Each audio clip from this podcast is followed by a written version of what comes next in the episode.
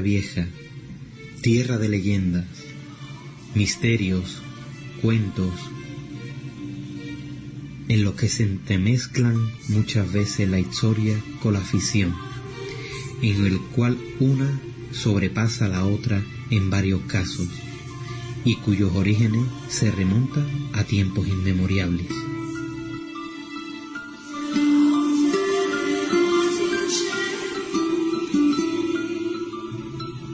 Conocer estos relatos es una manera amena y original de acercarse a la rica cultura popular.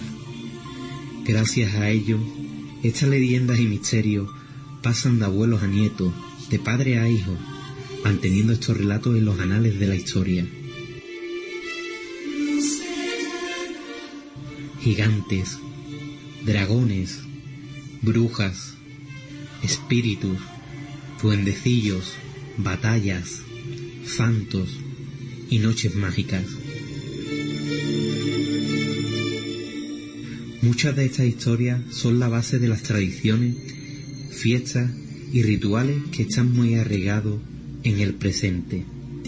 La cantidad de leyendas es innumerable, en el cual hoy os hablaremos de algunas presentes en nuestra vida, en nuestro pueblo, en nuestra historia Déjate llevar en este viaje de la mano de tertulias a medianoche.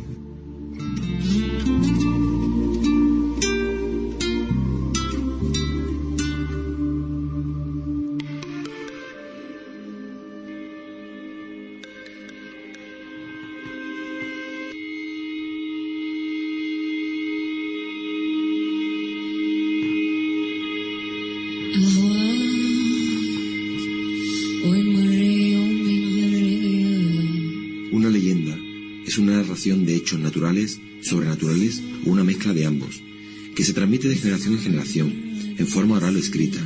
Generalmente, este relato se sitúa de forma imprecisa entre el mito y el suceso verídico, lo que le confiere cierta singularidad.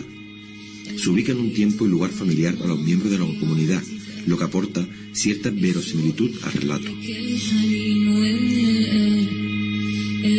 En las leyendas, que presentan elementos sobrenaturales como milagro, presencia de criaturas fantásticas, elfos, gnomos, duendes, sirenas, gigantes o incluso seres de ultratumba. Todos ellos se presentan o forman parte de la visión del mundo propia o de la comunidad en la que se origina la leyenda.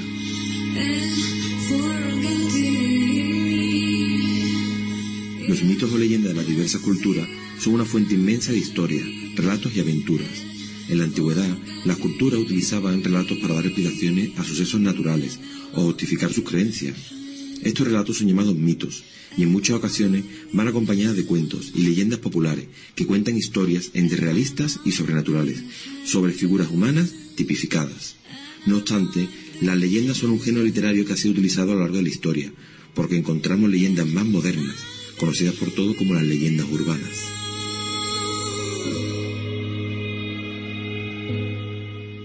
Sin dejar pasar de lado la gran carga simbólica que esta presenta, esta noche podremos conocer como en nuestro entorno más cercano encontramos la leyenda de la ballena de Alcalá de Guadaira, y como aquí, en Dos Hermanas, son muchas las que nos encontramos, como la de la alquería del Pilar, o los Martinitos, esos seres que podemos encontrar en cualquier casa. Seguiremos con leyendas urbanas más conocidas y el por qué aparecen en un momento y lugar determinado. Acompáñanos una noche más en busca del misterio.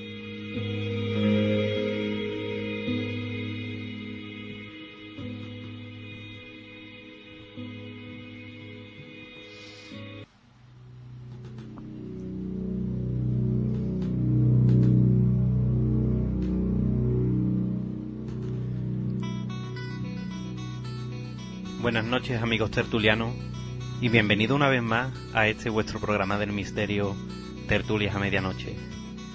Hoy la mesa tertuliana estará formada por nuestro amigo Tomás. Buenas noches Tomás. Buenas noches Quito, encantado de estar aquí de nuevo para hablar de un tema bastante interesante que nos rodea a la población de dos hermanas y también hablaremos de Alcalá. Creo que es una cosa cotidiana que tenemos presente siempre en nuestras vidas. Y como no, qué mejor para este programa que un historiador que tenemos aquí a mi lado. Mi mano derecha, Bernardo. Buenas noches, eh, Bernardo. gracias, sé que me ruborice aquí en la mesa. pues sí, hoy conoceremos pues esa historia que ha pasado de generación en generación y quizá muchas veces une esa historia con esos misterios, ¿no?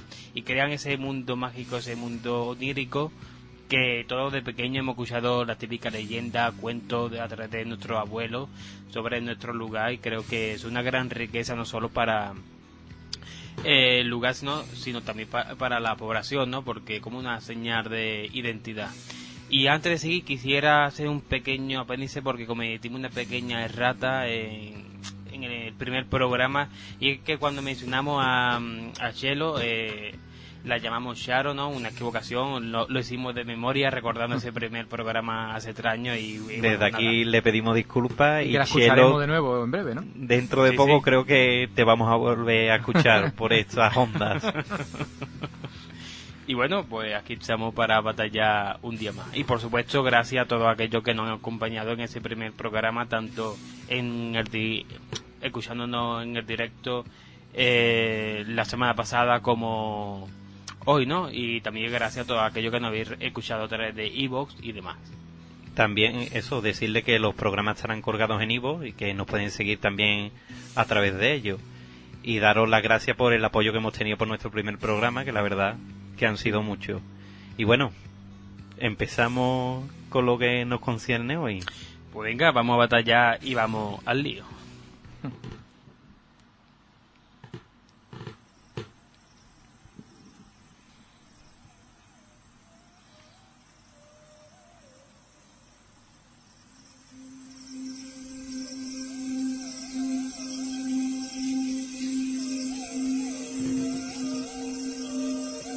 qué mejor forma que este, esta música, ¿no? Esta música de Evangeline que parece onírica para entrar en el mundo de la leyenda. Os voy a llevar hasta el Parque Romana en Alcalá de Guadaira, quizá muchos de ustedes lo conozcáis, y es un sitio verdaderamente mágico donde también el misterio pues se vive de alguna u otra manera muchas parejitas que van allí, digamos, para robar algún que otro beso, cuentan de que en algunas noches una especie de, de dama mm, con vestido vaporoso pues sale por aquello camino como si estuvieran llorando y ellos salen corriendo. Otros dicen de que se escuchan como si fueran llanto de niños que se estuvieran ahogando en el río, pero en, aquel, en ese momento las aguas están en calma. Pero para contar esta historia nos tenemos que retraer más atrás en el tiempo, completamente hasta el romanticismo, que comprende pues esa etapa de los años 30 del siglo XIX.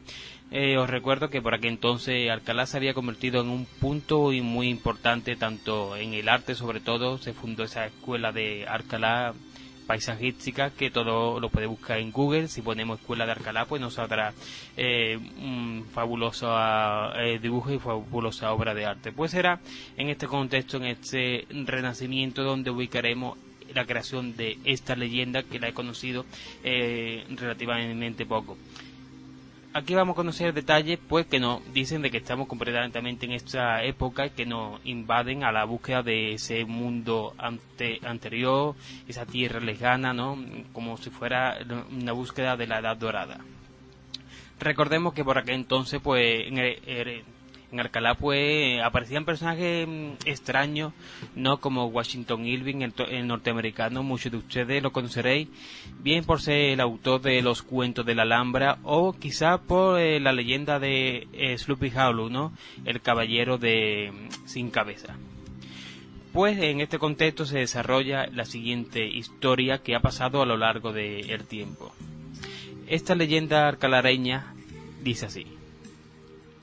Nos tenemos que ir justamente al Parque Romana, como he comentado, entre los molinos de Benarosa y La Seña. Concretamente más cercano al molino de Benarosa encontramos actualmente pues lo que parece ser pues una especie de muralla de pared con los restos de que posiblemente sea un torreón.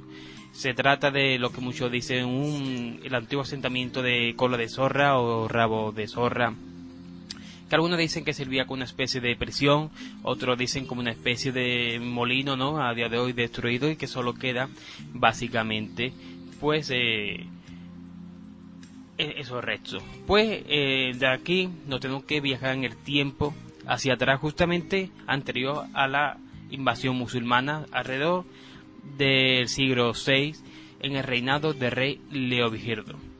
Por aquel entonces vivía en la orilla del río Guadaira, un monje, un monje ermitaño llamado Gilberto, un hombre que había recorrido mundo, que había estudiado magia, astronomía, astrología, hechicería y demás ciencias ocultas. Vivía parecidamente pues a la orilla de, del río, tenía su huerto, su cabaña y tenía una gran devoción a Santa Lucía. Pero un buen día mm, llegó alguien asustado a las puertas de este hombre, llamó y este hombre, pues como buen cristiano, como buen ermitaño, lo acogió y, y se hospedó en su casa. Este hombre, en agradecimiento, pues le dio eh, una especie de libro, una especie de carta con extraños símbolos que Gilberto realmente conocía. Eran símbolos eh, de, procedentes de la alquimia, magia, donde él leyó que si se unía bien esos símbolos, recreaban un mapa, un mapa justamente de la zona donde él vivía, ¿no? Pero mm, al poco tiempo llegaron los soldados del rey Leovigirdo, apresaron a este hombre, se lo llevaron al castillo de Alcalá. Al día siguiente, pues el hermano Gilberto cogió este trozo de papel con estos extraños símbolos, los tradujo, recreó esa especie de mapa y fue en busca de lo que realmente pone allí. Eh, allí ponía de que cercano al río eh, había una cueva, una cueva justamente arriba de lo que es el, molino de cola de zorra o rabo de zorra, como así he llamado, donde había una especie de mecanismo secreto donde solo se permitía entrar una vez. ¿no? Tú entrabas una vez, recogías lo que había por allí, volvía, pero no se podía acceder la segunda vez porque se destruía. El hermano Gilberto recorrió la ribera, llegó hasta aquel lugar y dio con la entrada secreta hacia esa especie de cámara del tesoro. Entró, descifró los diversos acertijos que encontró a su camino y encontró una cámara llena de oro. Él no se lo podía creer recogió todo ese oro y se marchó. Pero como los soldados del rey apresaron a este hombre, este hombre misterioso que le dio a, Gilberto ese mapa, torturaron hasta matarlo en el castillo, este hombre confesó todo todo lo que había hecho en su vida, inclusive la ubicación de este extraño tesoro, la guardia de que de por aquel entonces pues no se lo podía creer y fueron rápidamente a la ubicación exacta donde estaba el tesoro. Pero como Gilberto ya había entrado una vez en esa cámara del tesoro, ya pues los mecanismos estaban rotos y la trampa estaba preparada. Entraron todos estos hombres dentro de la cámara del tesoro y al ver que no había nada, sintieron como esas habitaciones, esas paredes se, se empezaban a hundir hasta desaparecer. Pasó el tiempo, Gilberto tenía allí su, su oro y decidió pues donar todo ese oro justamente para construir un lugar, un lugar que a día de hoy lo podemos situar al lado del correccional de Alcalá de Guadaira, que actualmente hay una especie de campo de fútbol de tierra. Ahí podemos encontrar por aquel entonces el convento de Santa Lucía.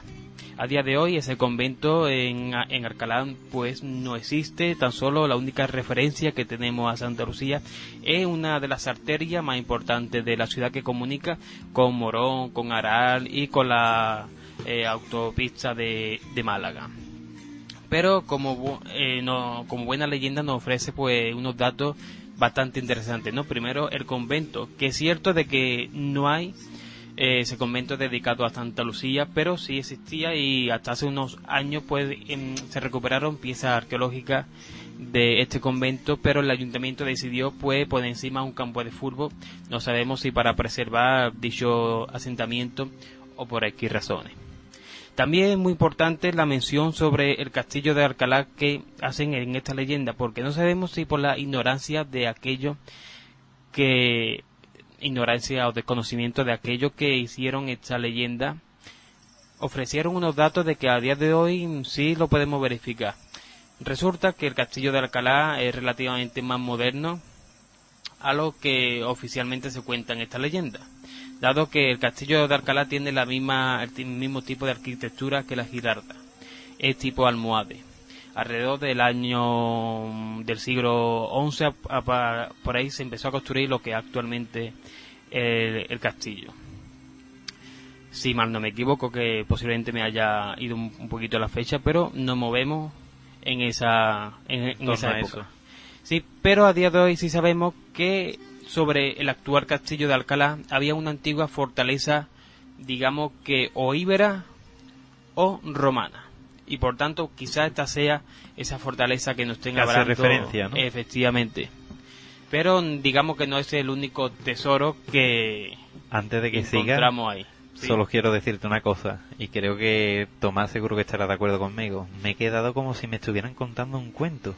No, sé me ha encantado. Yo descubrí, yo descubrí esta leyenda hace poco y es que es muy poco conocido en Arcalá. Tenemos que reivindicarnos lo que es nuestro y por parte pues eh, este programa no es más que una de estas cápsulas, no como una pequeña biblioteca audio digital, total, audiovisual, ¿no? Total, total. Es que me ha encantado, la verdad. Eh, que sí, yo no la conocía. Me he quedado como un niño cuando le cuenta un cuento. Sí, es que... y, no te quiero seguir interrumpiendo, ¿eh? Sigue, sigue, que quiero saber más. Bueno, pues digamos que no era o no es el único gran tesoro que actualmente nos ofrece el, el Parque Romana. Si mal no recordáis, el pasado programa dije que os traía una pequeña sorpresa. Ya nuestro compañero Adolfo lo dijo en la introducción sobre la ballena de Alcalá. Estaré pensando, pero este hombre estará loco. Como una ballena se puede encontrar en el interior de Andalucía, ¿no? Aquí en la provincia de Sevilla pues básicamente la deriva y sobre todo eh, las costas han ido cambiando a lo largo de los mm, años, milenios, millones de años. El cambio climático no es una novedad a día de hoy, sino que siempre se ha producido, ¿no? Y hace unos 60 millones de años, eh, más o menos, eh, Sevilla estaba por debajo del mar. Todo ello lo podemos encontrar básicamente si no sé si ustedes recordáis cuando erais niños y estabais en el patio, seguramente parecían en la tierra una almejita, una concha y demás, ¿no? Pues una prueba de que estuvimos debajo del mar.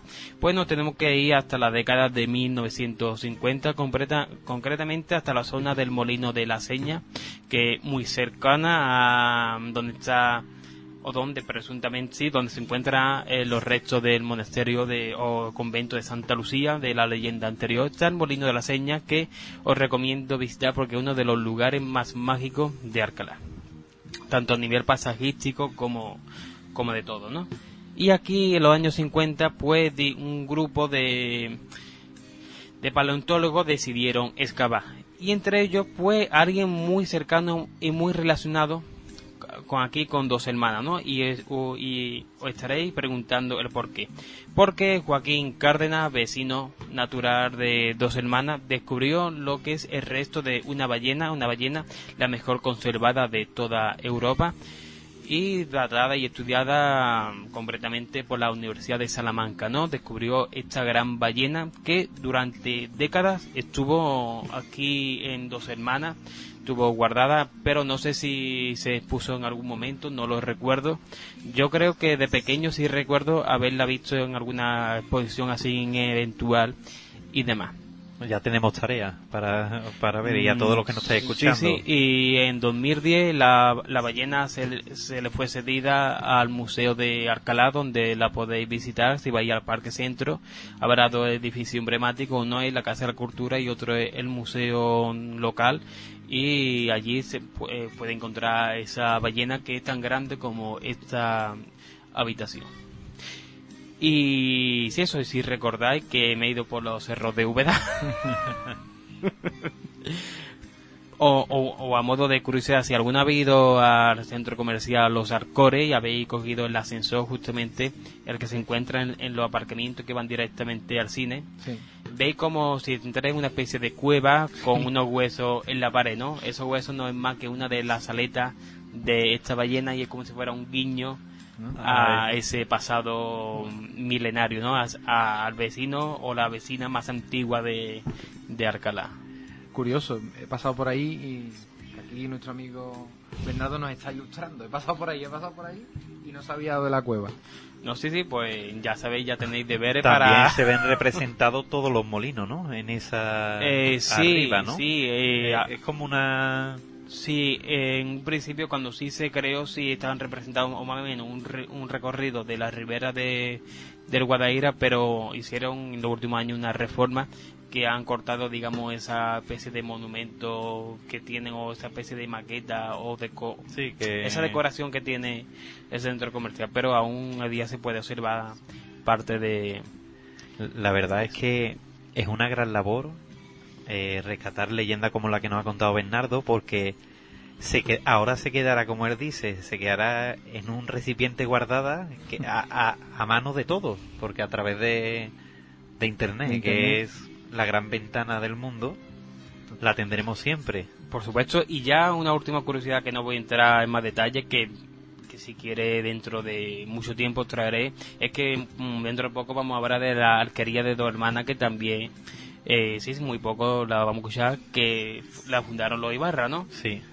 Pues a modo de curiosidad, allí en Alcalá Y ha tenido muchos personajes enigmáticos de dos hermanas, como la Marque de Novoa. Sí, sí, pues, pues allí en Alcalá pues también tienen, lo fundaron otra casa Ibarra, donde esa familia, pues, que, que, tiene un pasado bastante peculiar, donde montan una casa se llena de fantasmas, porque también existe esa leyenda, y también se envuelve de, de esa escuela de idioma, ¿no? Tiene como dos características. Hay fantasmas y se convierte en escuela de idioma. Sí, ¿no? sí, en este caso creo que es la Universidad Popular, ¿no? En la Universidad Popular. Pero vamos, primos hermanos. sí, sí.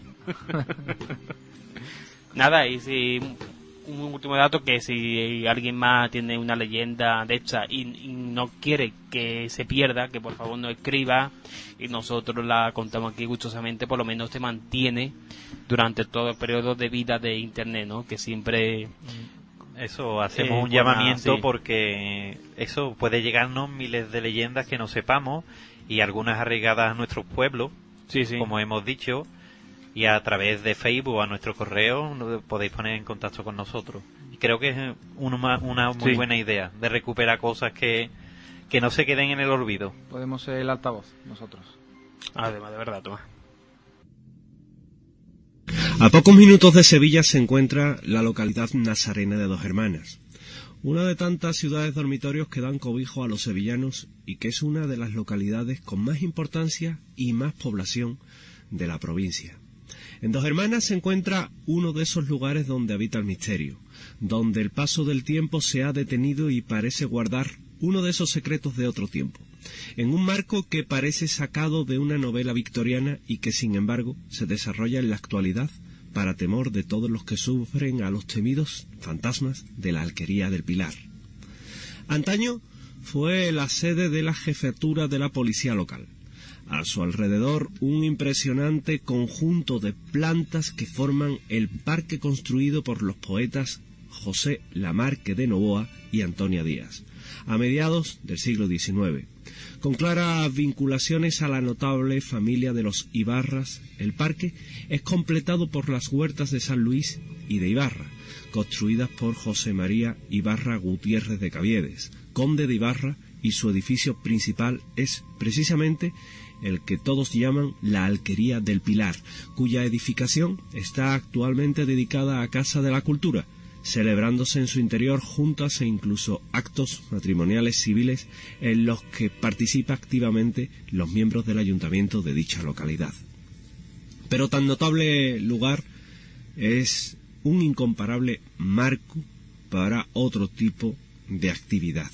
También acoge en su interior una inquietante realidad, ya que desde hace un par de años las personas que en su interior trabajan o reciben cursos han notado la presencia de algo extraño, de algo oculto, de algo misterioso. Pocos han sido testigos de la visión del secreto que el antiguo edificio de estilo victoriano esconde, y sin embargo sus testimonios son toda una prueba de vivencias que han llenado de horror sus vidas. Todo comenzó una fría tarde de diciembre. Nuestra testigo se encontraba en el interior del edificio cuando sintió de pronto una extraña oleada de frío que inundaba la estancia donde se encontraba. Ella nos comentaba que serían las siete de la tarde había ya oscurecido cuando se encontraba en la sala de la peluquería, que está en diagonal al salón de acto. Sintió frío, pero un frío extraño, y de repente comenzó a sentir cómo sonaban unas campanitas, un repicar de cristales o algo similar. Aquello le extrañó, y pensó que quizás la lámpara de la entrada tendría alguna lágrima de cristal suelta y provocaría ese ruido. Salió hacia afuera y miró hacia arriba hacia la lámpara, pero no vio nada.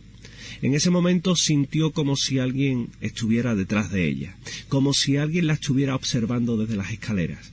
Como pudo, se dio la vuelta y vio algo que la dejó helada.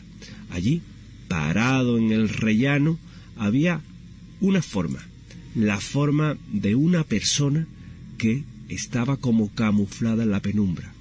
Poco a poco comenzó a descender. Llevaba sotana y gafas y bajó sin mediar palabra, con gesto severo, sin inmutarse. Nuestra testigo estaba helada. Sabía que aquella persona no había entrado en la casa y sabía que no era de este mundo. Aquel sacerdote fantasma bajó las escaleras y se quedó un rato mirando uno de los cuadros en el salón de acto, un lugar que realmente existe, una imagen de una famosa hacienda sevillana en la localidad de Los Palacios. Tras aquello se perdió y desapareció tras la puerta que se camufla tras las cortinas y desde la que no se va a ninguna parte. Sin embargo, allí no había nadie. Y es que en esta antigua casa se vienen produciendo fenómenos que inquietan a los trabajadores y visitantes.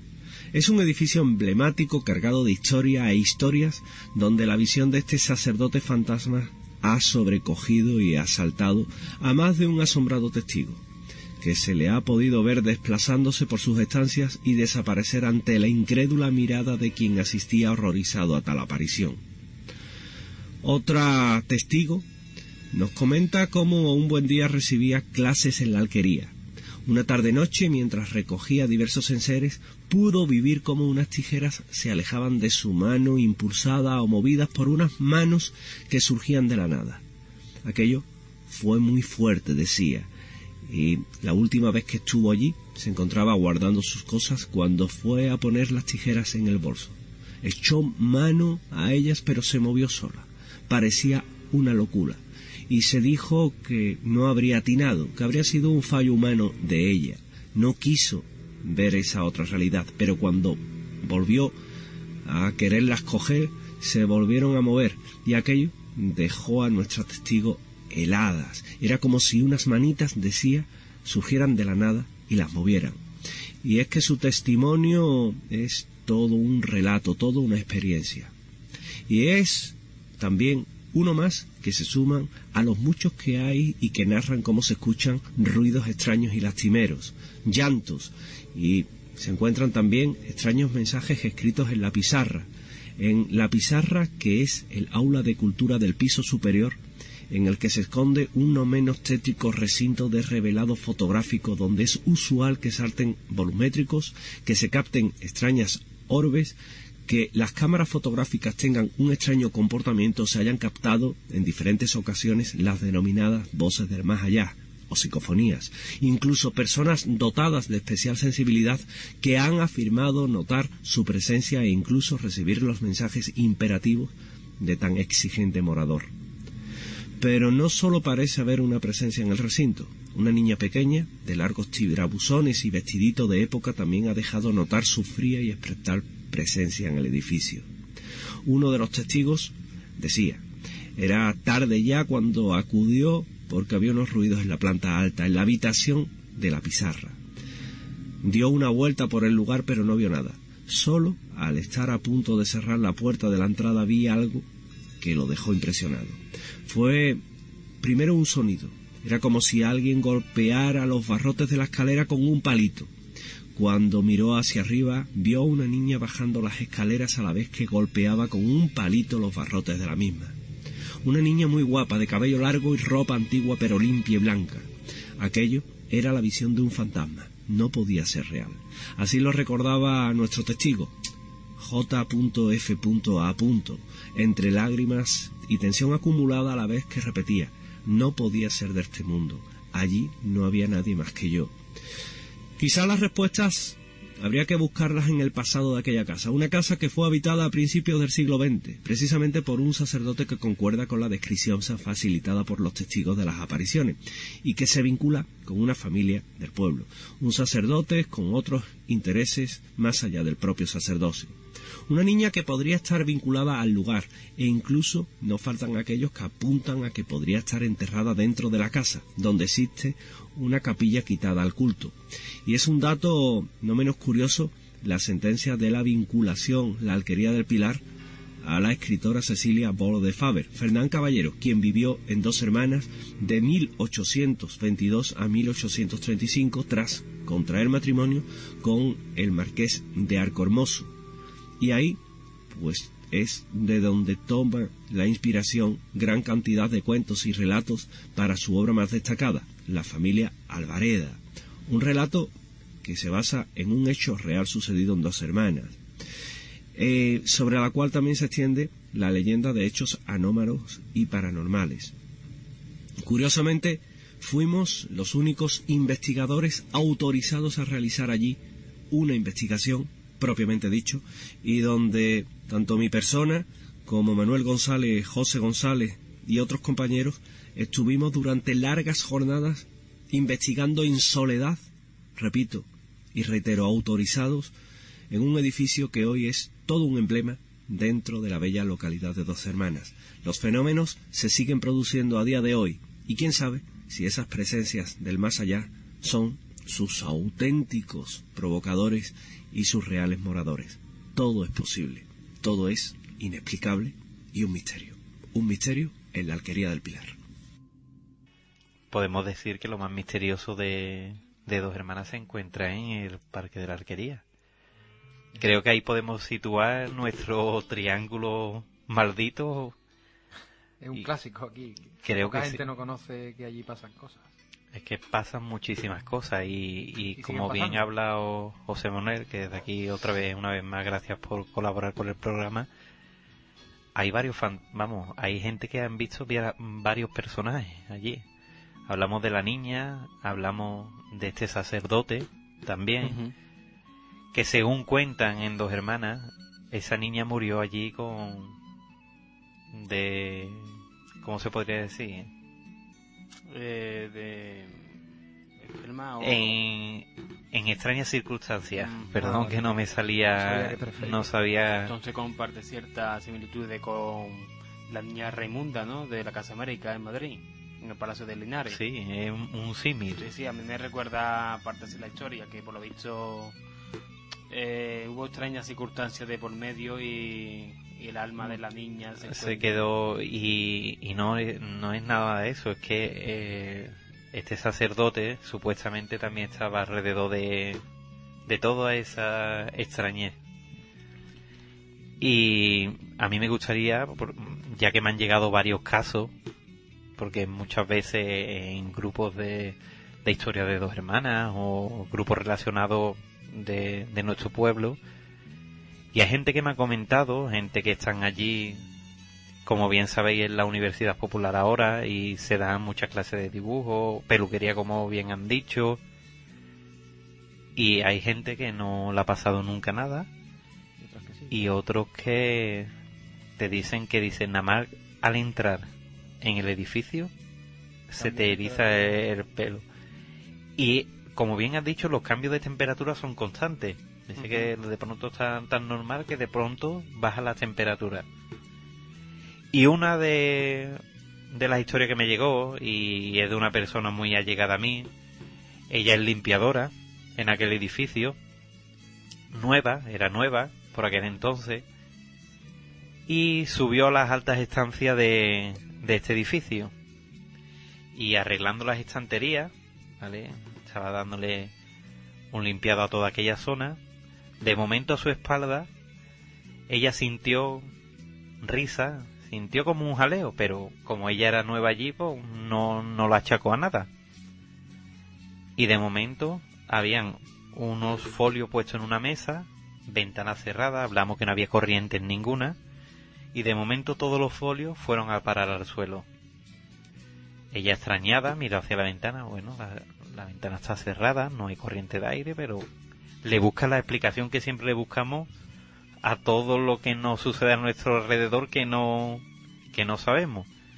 Cogió los folios del suelo, lo volvió a poner en, en la mesa, sigue limpiando y cuál es su asombro, que otra vez a su espalda vuelven a caerse todos los folios, Los folios. desde un escritorio al suelo. Que no estamos hablando que estaban a mitad de la mesa, no, que lo tenía puesto un muy buen pestecito en el escritorio. Esta persona ya, ahí ya sí le cambió ya le cambió y se fue bajo la estancia, bajó hacia abajo. Y otro compañero, amigo mío, estaba en aquel momento allí y le dijo, tú no sabes todo lo que ocurre aquí. Dice, ella eh, dijo, yo no sé nada. Entonces todos los compañeros se rieron porque saben todo lo que pasa allí. Y la verdad que hay muchísimos testimonios. Yo creo que desde aquí hago un llamamiento para todos aquellos testigos o todos aquellos que nos quieran contar el caso porque creo que se merece un programa entero, un especial del Parque de la Alquería. En el cual no meto miedo, todo lo contrario, eh, los edificios son hermosos y el parque es para disfrutar, uso y disfrute de los nazarenos y de todo el que quiera disfrutarlo. Que una cosa no tiene nada que ver con la otra. No sé si, y si eso podemos hablar de un llamamiento a tanto a la Universidad Popular o, a quien dirige todo aquello, no sé si va por el ayuntamiento, Por el ayuntamiento. o algo, de que nos dejen, no sé, grabar allí un programa, visitar aquello, no sé, contar, digamos, la otra parte, ¿no? De, de la historia, porque creo que sería muy muy interesante contarlo desde allí o también el pro- la, cómo viven algunas personas el día a día. Si algunos no quieren eh, salir, ¿no? Su anonimato Pues, está eh, perfectamente- el anonimato, se coge a alguien como una especie de acto para él, o bien se le cambia la voz, o incluso nosotros mismos. Podemos eh, narrarlo por ello. narrar, eh, efectivamente. Creo que, como bien dicho, merece un especial. Incluso personas que, que hace nada no sabían de la historia y se enteran porque le pasan allí cosas recientemente. No Claro, hace que ya unos años, sino no, no asimilan que esto es referencia y pasarán por alto varios detalles o varias, varios fenómenos que lo achacan a eso es esto, esto será lo otro. Sí, buscan racionalizarlo. Es más, eh, eh, acabo de recordar una cosa así muy similar a lo que ocurre en lo que estamos comentando y es sin duda cuando estaba yo trabajando en el Archivo Provincial Histórico de Sevilla, estaba yo ordenando unos documentos cuando entra una, limpiadora y le dice pues a la que era mi jefa por aquel entonces que estaba eh, en mi despacho, dice, uy, ya estamos viendo otra vez los papeles, es que no puedo dejar ni un cubo ni la fregona tranquilo, sino cuando he pasado ya estaba otra vez la habitación desordenada y mi jefa pues empezó a reír y dice, no te preocupes, ya le dejaremos unos caramelitos o algo eh, hoy porque era un viernes para que se entretenga este fin de semana. Se va a la limpiadora y me dice, mira Bernardo, no te asustes porque nosotros tenemos aquí a un fantasma. Creo que creemos que es de un niño porque le dejamos juguete y caramelito de, de vez en cuando para que nos cuide también el archivo los fines de semana que, que no hay nadie. No sé, y me Son cosas- bastante sí, Yo- eh, curiosa. Es que limpiadoras y gente de Sí, y- servicios le pasarán miles de cosas. Y es como, digamos, el otro punto de, de vista, ¿no? Po- Porque hay quienes tienen miedo, Y- y quien no. como en el caso que tú has comentado, y otra cosa como que lo ven algo que se han Normal. naturalizado ya con el fenómeno. Mira, para todo el que nos esté escuchando y siempre vemos que estos fenómenos como algo de miedo, a través del archivo de India, muy cerca de allí, me gustaría contar esta anécdota de una historia que me llegó. Fue que los guardias de seguridad de la catedral estaban dando su ronda por allí y uno de ellos estaba paseando y de momento escuchó desde una columna. Este hombre se volvió, dijo que raro si mi compañero está justamente en el otro lado. Va hacia esa columna, no ve nadie y le vuelven a sonar otra vez. El extrañado dirá, ¿quién estará aquí dentro? Vuelve ahí hacia la otra columna y así sucesivamente dos o tres veces. ¿Y cuál fue el asombro de la última vez que le hicieron? Su compañero estaba tendido en el suelo, le había dado un infarto. Hablamos de que lo que fuera lo llevó hasta su compañero y gracias a él pudieron salvarle la vida.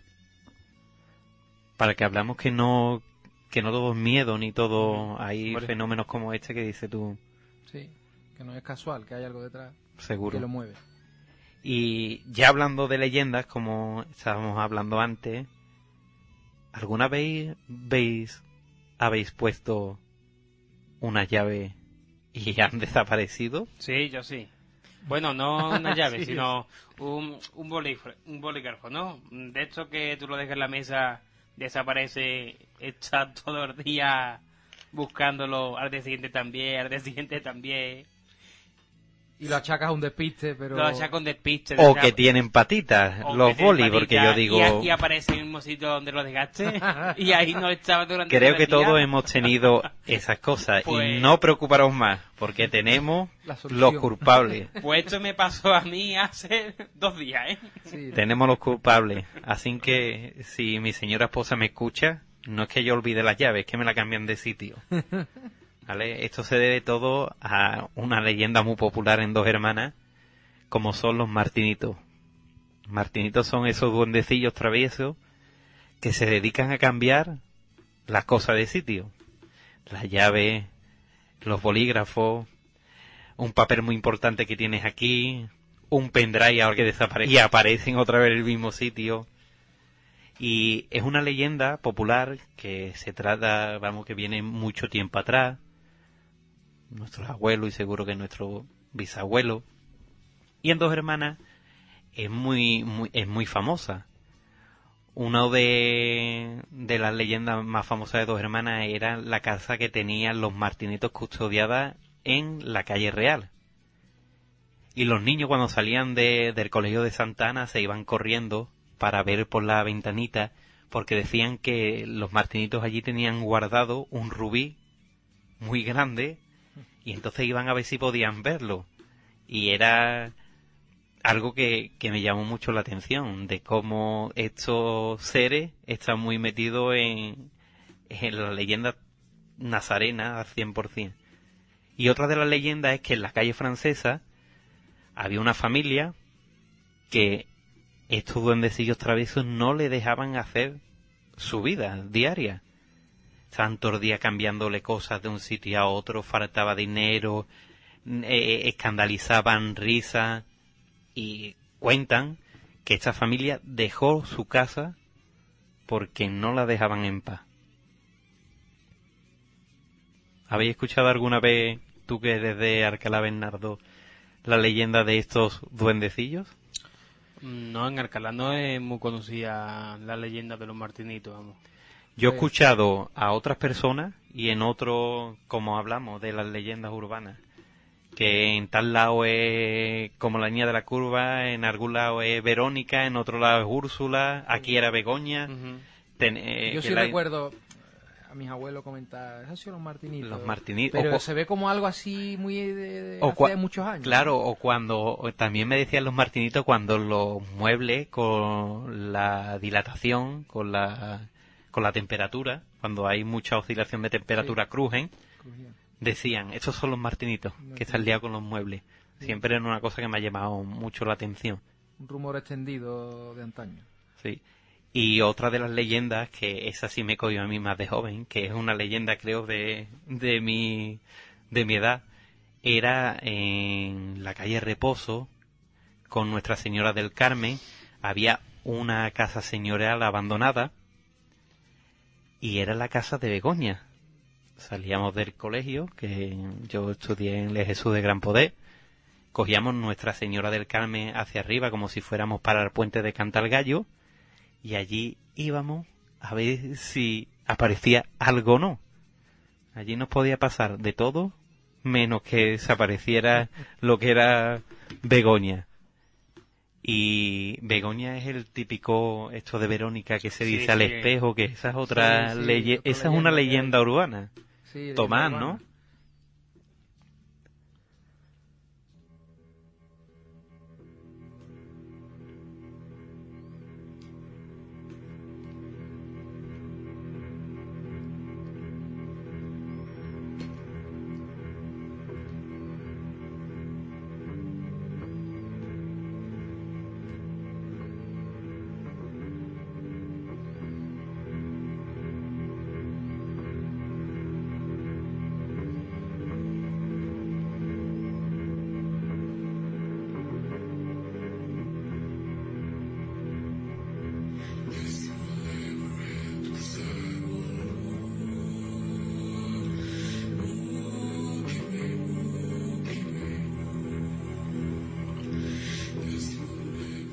Pues podríamos definir las leyendas urbanas como una propia creencia popular o conversión de historias que se escuchan en la sociedad con el fin de crear una alarma.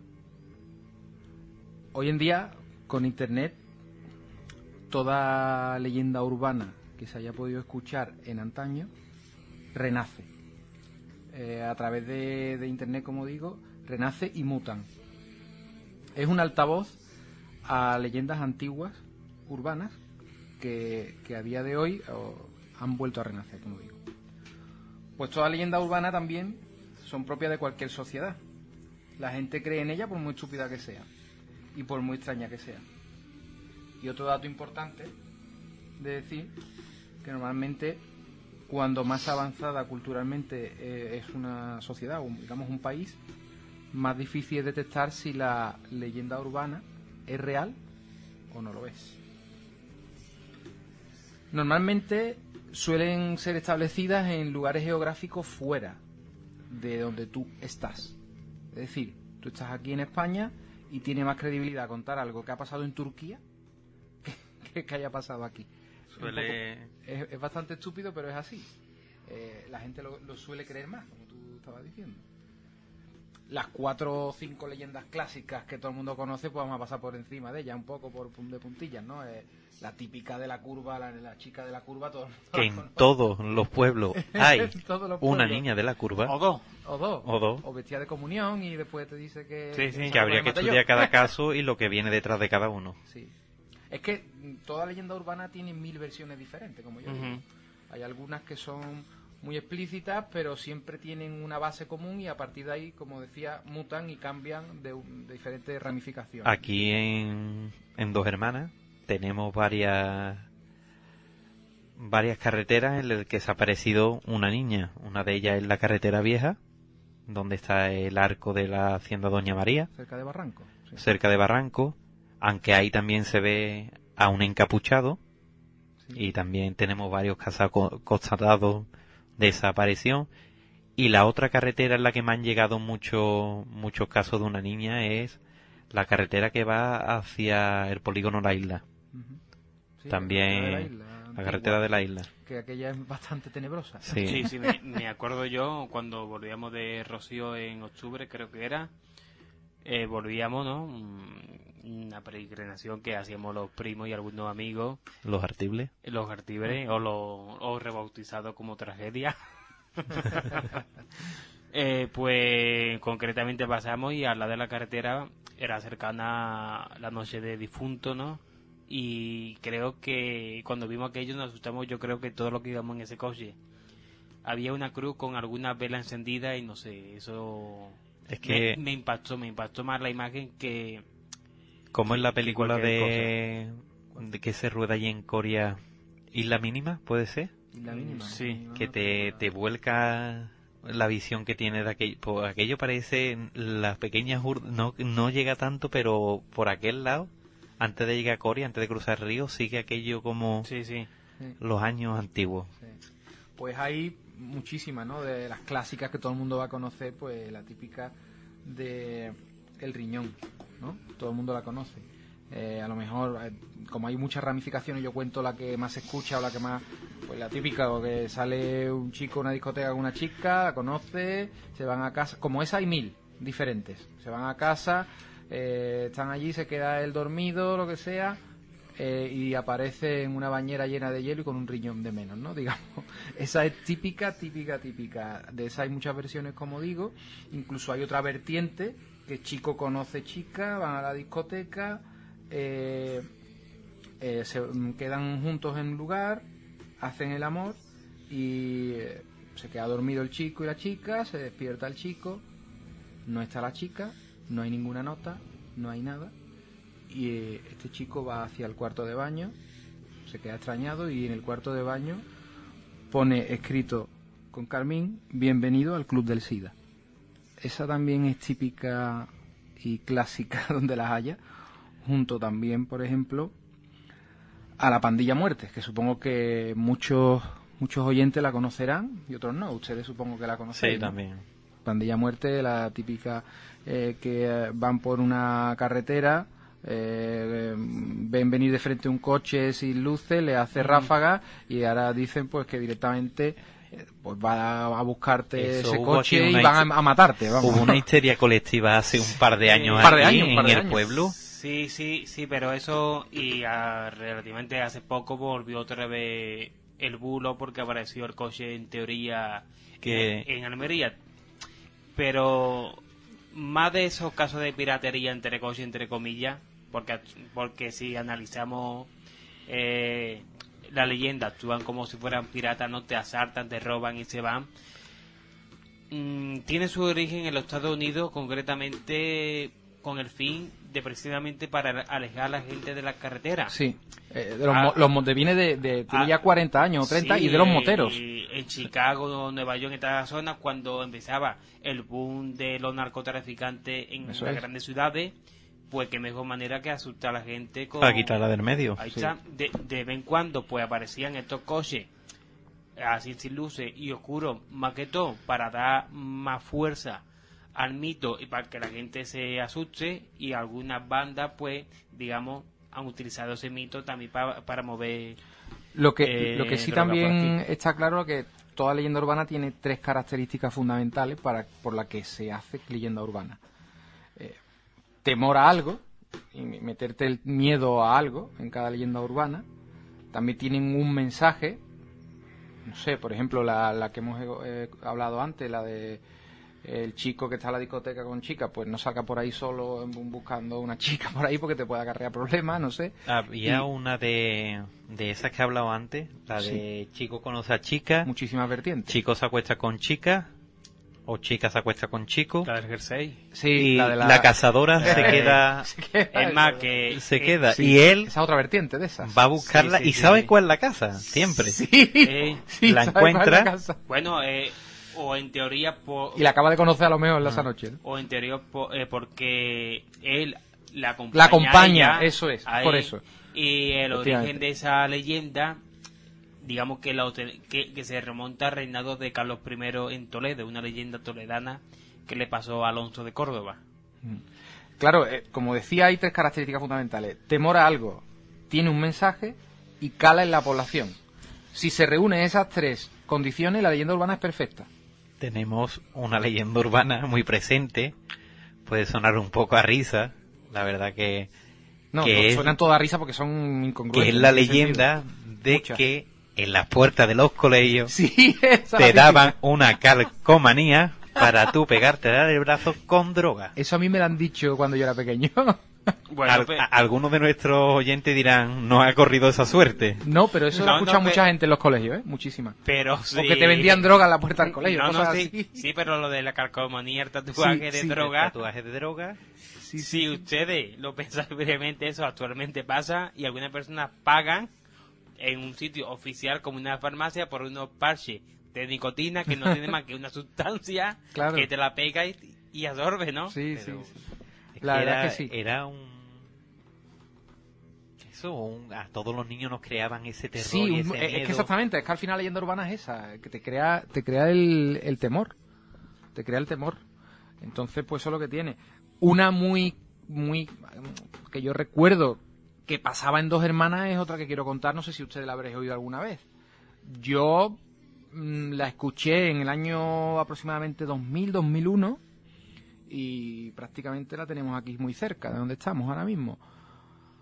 Yo llegué a escuchar que los aledaños del cine, del cine actual, Cineápolis, de dos hermanas, pues eh, mm, allí habían cogido a una chica, le habían pegado la boca directamente a lo que es el pollete de, de la cera, la cera, y con la boca ahí le habían dado un golpe atrás. Y eso dice que se llama la sonrisa del payaso. Pero la, la sonrisa... Eso lo llegué a escuchar yo muchas veces. Yo lo escuché mucho, que la sonrisa del, pasa- del payaso, me acuerdo yo, que te rajaban, ¿vale? Lo que eran los dos carrillos, Exactamente, al te obligaban a reír Eso es. Para rajarse. Eso también estuvo Claro, es poner muy- la boca en el bordillo y darte un golpe atrás, justo para que te abra la- los dos, vamos, desagradable no, lo siguiente. Y eso lo llegué yo a escuchar aquí en Dos Hermanas, año 2000-2001. No sé si usted habéis oído Sí, alguna sí, vez por aquí. Y antes idea. lo había Yo escuchado yo, no- lo de la sonrisa del payaso. Yo la primera vez que lo mío, escucho. Pero yo escuché que había sido aquí en Dos Hermanas, en una, una chica allí cerca del eso cine. No lo había, no lo ¿Sabe? había Ya, escuchado. eh, la Sí, leyenda, claro. pues, hay un sinfín. Nuestros propios padres, seguro, para que no salgáramos los sábados. No, pero las leyendas algunas son totalmente absurdas. Eh, No, de sí. hecho, las leyendas urbanas son poco creíbles, la- casi la mayoría de ellas. Fí- fí- Fijaros de que muchas de ellas se han readaptado y actualmente su ambiente o su entorno natural el propio WhatsApp, ¿no? Con esta Sí, cadena de exactamente, el WhatsApp actualmente a día de hoy, antes los correos electrónicos, eh, Antes las cartas. las cartas de cadena. Bueno, y una que me hace a mí mucha gracia, que para mí no tiene sentido, incluso nos vamos a reír ahora aquí comentándola seguro. Eh, supongo que os acordáis de Ricky Martin y sorpresa sorpresa, ¿no? La Sí. leyenda del perro. Eso es un poquito escabroso, pero ¿Cómo, cómo? ¿tú no te acuerdas? No, no, no. No. Yo me acuerdo del programa. Pero alguien lo vio. de- ¿Alguien lo vio alguna Eso vez? Es más falso que, que yo qué sé. Bueno, Supuestamente. tú no la sabes, ¿vale? ¿verdad? No sé qué sorpresa, sorpresa. Ni te del acuerdas de programa, eso? sorpresa, Sorpresa. ¿Te Sí, un el chico? programa, sí. ¿Vale? Pues le dieron, le iban a dar una sorpresa, ¿no? Sí, claro, sorpresa, Ah. sorpresa, con las Gemio, con las Gemio. Sí, sí, yo sé que, que A una chica. 3. Y esa chica tenía un perro, ¿no? Sí, Que se llamaba Ricky. eso decían. Eso decía. Entonces ella utilizaba la nocilla, por lo menos a mí me llegó. Bueno, es que hay- por eso hay, mu- mira, ahí nos damos cuenta porque es una leyenda urbana, porque muta de la, de la nocilla a la mermelada, ¿sabes? A mí me llegó como la nocilla y esta mujer en, en sus partes íntimas, Justo cuando le iban a hacer la sorpresa de que Ricky Martin va a salir de allí, ¿no? Ricky, su perro, no Ricky Martin, la mía esa, esa nocilla. O esa mermelada. O esa ¿sabes? mermelada. Mira, y que pues, salía él y, claro, tú imagínate. Yo- Bueno, pues eso se extendió de una manera brutal. sí, ¿eh? sí, sí, sí, sí. Yo escuché eso, esa leyenda, cuando estaba en el instituto, pero no del programa, sino que le había pasado a una chavala en, en Mairena del Arco. Y de pronto, pues, acá, eh, pues a los dos o tres días te contaban lo mismo, pero Claro. con, con una salsilla. Eso Sí, que sí, Y la- y- y- Eso y- vendría a lo mejor. Esa es la mutación. la de mutación, totalmente. Incluso leyendas urbanas que lo han sido toda la vida y son totalmente absurdas y que nadie se las cree, o casi nadie, aunque mucha gente se las cree, por eso se hacen leyendas urbanas, eh, pues directamente la gente de una leyenda urbana la cogen y la hacen realidad. Eso también pasa. Eh, hay una leyenda urbana que al final no lo es porque pasó de verdad, pero la transforman, es que en un restaurante aparece un dedo en la comida. Incluso era un desalmado que lo hizo así, se cortó el dedo, lo puso y después lo reclamó, reclamaba su dedo. O sea, absurdo Otra donde lo haya. es la del chic, de un perro encontrado en la comida. Y eso no me voy a muy lejos de la población de dos hermanas. Sí. En un restaurante muy famoso, vamos, Sí. restaurante. En la choza de Manuela. La choza de Manuela también, todo eso típico se escucha. Y que los chinos nunca mueren, típico también, que, que no... Nunca he visto enterrado un chino en el cementerio. que eso parece más un chiste que otra Bueno, y cosa. sea el cementerio de aquí de dos hermanas que la, los panteones de, de los chinos es un lugar muy turístico. En dos hermanas sí hay. Es el único sitio donde sí. Y ya para así, digamos, contar... Ha parecido que yo lo he dicho en plan coña, pero no. Es que es verdad. es verdad.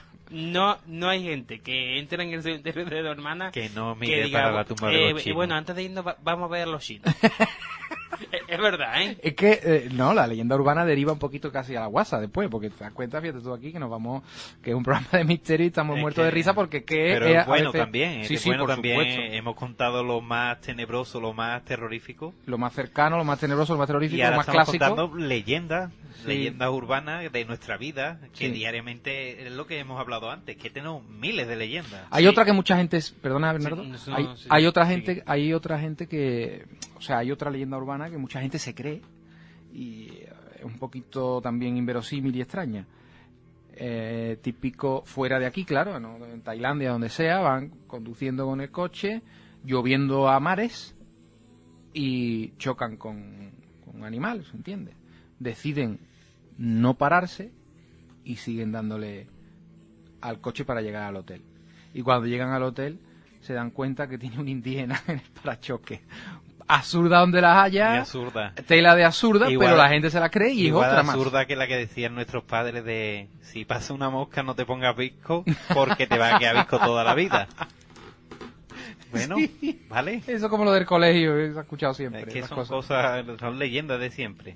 Claro, ¿No, Bernardo? Yo tengo una, ¿vale? Que se me ha olvidado antes decirla, que era que hubo en una calle de aquí del centro de Dos Hermanas, no creo, mm, creo recordar que fue la calle Melliza. Pues, estamos hablando supuestamente, ¿eh? voy a decir una fecha por, por decir sobre los años 20 o 30, que hubo la aparición de un fantasma por las calles. El fantasma iba con un pequeño candil y lo veían todos, vamos, cuando llegaban las 12 de la noche una, empezaba el fantasma a dar vuelta por allí. Y iba de una casa a otra, entonces todo el mundo le cogió miedo a salir a la calle. Lo- los padres, los hijos, ni vamos, a esas horas era imposible en aquellos tiempos salir a la calle, o lo hacían todo a escondidas. Y eran los amantes. Se ponían la sábana e iban de una cosa, de una casa a otra, camuflados, metiéndole el miedo a todas las personas de esa calle para que no. Y la otra vertiente, que aparte de amantes y hay mucho, está contratado, era el contrabando. Como tú has dicho, el miedo, creaban miedo sí, sí. para poder hacer esa acción. Y eso se, vamos, se hizo en este pueblo. Intenta crear una alarma en la sociedad, eh, tiene un mensaje claro y cara a la población. También el otro día me comentaron otra, un poco que al final no llega a ser porque no cumple estas tres reglas. Eh, me la comentó Adolfo precisamente el otro día. Eh, se- los- las cajetillas de tabaco, cuando tú le quitas el papel este de plástico, tiene como especie de un filo dorado. Dice que todo el mundo juntaba ese filo dorado y tenía que pesar un kilo y le compraban un... Vamos, eso no tenía mucho sentido, le compraban a uno una, una silla de ruedas. Me lo comentó, digo, tú ves, esta ya no tiene ningún tipo de, de sentido ya. del Esa todo. última es igual como la de las latas, Ay, esa, que esa. le quitaban, eh, ¿cómo se llama? La chapita, ¿no? La chapita, la chapita. y si pesaba no sé cuánto, te daban un dinero. Ojo. Y yo tengo amigos que Pero claro. coleccionaron. Yo las colecciono, pero es que yo las dono a las personas que hacen manualidades Sí. con ellas. Claro, Pero- pero... ahí ya digamos que no hay temor a nada. No hay temor a... No, Entonces no, no, ahí no puede ser una leyenda urbana así perfecta. Es una leyenda urbana... Es una, pero Mm, sí, digamos es- de otro nivel. Pero una leyenda Sí, urbana, también lo es, claro. Es que es urbana. O si no, la típica leyenda que está en una máquina de refresco o algo y cuando te va a dar el, el cambio, cuando lo coges ahí te pincha porque hay una aguja con sida. Sí, sí, sí, sí. Se Esa puso muy de buena, moda ¿eh? la, Esa la, muy, la buena. de pincharse por ahí con las cositas que había por ahí en la calle, sí. Sí, sí. Eso era, yo creo que era eh, el, meternos miedo, como no hay otra forma de decirnos el no, Mm. de Bueno. decir, tus padres te pueden decir no, no, pero tú siempre hemos sido un poco rebeldes en ese sentido y sí, haces caso omiso muchas veces, aunque quieren el bien para nosotros y a lo mejor no hay otra forma de llegar a nosotros que es el miedo. Exactamente. Y digo yo, tus padres, ¿por qué te metían miedo y te decían, escúchame, dos horitas después de comer no te bañas? De dos horitas después de comer no te bañas. ¿Otra más? ¿Otra más? ¿Será otra leyenda? Esa, no, sí, sí, esa es para los cortes de digestión, hombre. Claro, claro. Esa. O la del coco. ¿Alguien sabe quién es el coco? Hombre, supongo yo que será de Barrio Sésamo. Porque ten cuidado que va a venir el coco y te va a sacar los ojos.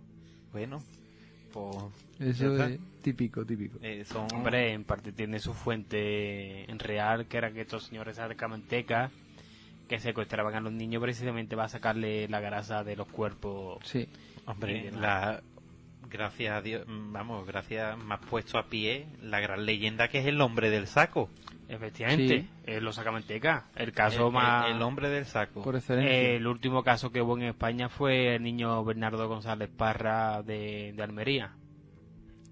Lo que está claro es una cosa, una leyenda urbana, si tú la cuentas, por ejemplo, la que hemos comentado antes del riñón, que pasa en Madrid no tiene credibilidad, pero si pasa por ahí en Tailandia ya como que coge más credibilidad y la gente se lo cree más. Eso es, pasa o- en las leyendas. Sí, pero en pasa. cosas a lo mejor de Yo órganos creo que depende, ¿eh? más- De- eh, dependiendo de la... Yo creo que el tráfico de órganos es más serio de lo que Sí. hay, sí, porque creo que en este mundo que tenemos el tráfico sigue siendo muy, muy grande. Y recordaros a todos las redes sociales. Eh, Facebook, Tertulias a Medianoche, Instagram, que también Tertulias a Medianoche, y tenemos también el Twitter. Para cualquier caso, para cualquier leyenda como hemos tenido hoy, para cualquier cosa tenemos el correo tertulias a medianoche arroba gmail.com. Sí, y antes de despedirnos, pues solo decir que mm, dentro de poco, eh, del 16 de junio al 18 creo que son las ferias medievales de Fuente de Rey en Dos Hermanas, que están cargadas de mitos y de leyendas, sobre todo en la fundación de ciudad de, de, de Dos Hermanas, como la conquista de Sevilla. Y sería buena idea, no lo voy a asegurar, pero traer a alguien para que nos cuente un poco sobre, Sobre esta jornada medieval Pues sí. aquí en Dos Hermanas. y otro me ha dado pie a que hay una gran leyenda en dos hermanas de eso mismo que es la conquista de Sevilla gracias a la. Virgen de Valme. Que esa la dejaremos para próximos programas. Sí. Y como no, darle las gracias a, Guille, a Guillermo. a, ver, a nuestro técnico de sonido, por estar pendiente a nosotros. Saluda a Guillermo. Y, y como no, a este equipo, a Adolfo otra vez, gracias una vez más por, por esa labor que haces al equipo, a José Manuel García Bautista y a todo el que quiera colaborar con nosotros, tienen nuestros medios, tienen nuestras redes y los acogeremos con los brazos abiertos. Porque ¿Algo sus más? historias merecen ser contadas. Mm, Siempre lo no, por, por mí he terminado hoy. Ya, pues desde Hasta aquí, dentro de una semana. hasta dentro de una semana, tertuliano. Buenas noches. Buenas noches Adiós, buenas todos. noches.